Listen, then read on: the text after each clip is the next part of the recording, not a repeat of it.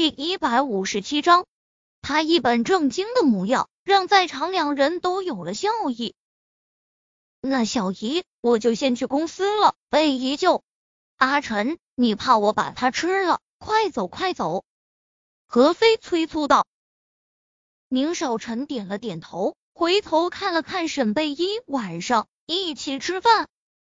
说完，转身便出了门。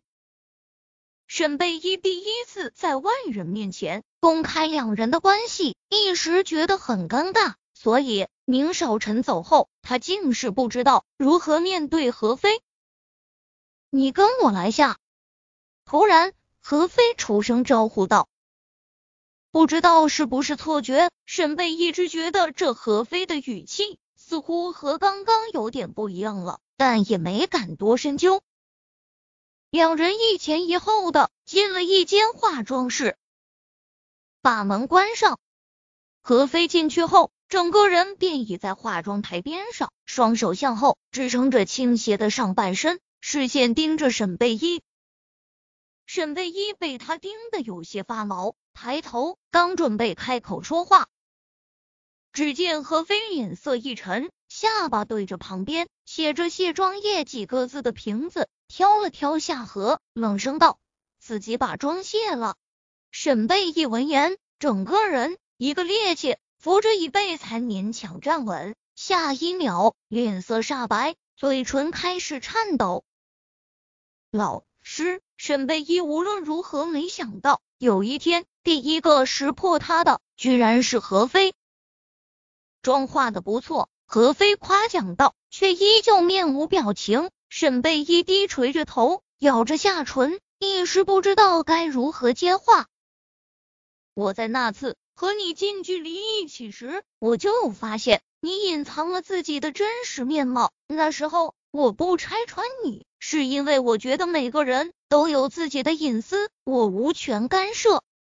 他直起身，绕到沈贝依身旁，轻身贴着他脸侧，又仔细看了眼，才继续道。但是你现在和阿晨却是这样的关系。阿晨那孩子一向重情，对他在乎的人，他从不会有任何怀疑。可我是他小姨，我想我没办法坐视不理，所以他又重新将那瓶液体往他面前重重的放了放。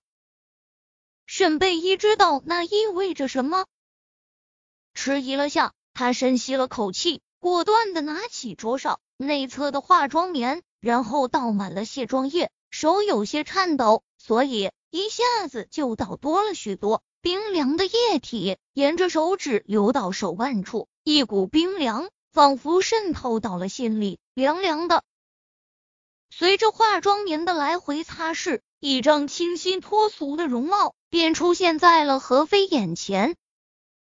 他原想过，这女人近看五官不差，应该真实面貌还过得去，但却在看到真容时，饶是他见惯了各种貌美的容颜，此刻也还是禁不住的多看几眼。只是明明长得这么美，为何要把自己弄成那样？他见过的人，无不是拼了命的把自己的缺点遮掩起来，却第一次遇见一个用化妆。来隐藏自己优点的沈贝一将手里的化妆棉放在桌上，良久后才回头，目光迎着何飞，开口道：“小姨，你不觉得我的容貌似曾相识吗？”他称呼她小姨，她是宁少臣的小姨，那么宁小溪，他不可能没见过。何飞先是蹙眉不解，在盯着他看了数秒后，直起身子，一瞬间。面上满是震惊。你，你是小溪的母亲。当年小溪那事，他从姐姐口中多少有所耳闻，但就连姐姐也称，并没有谁真正见过宁小溪的母亲。沈贝依旧知道，他如果卸妆了，无疑就是告诉了全天下自己的身份，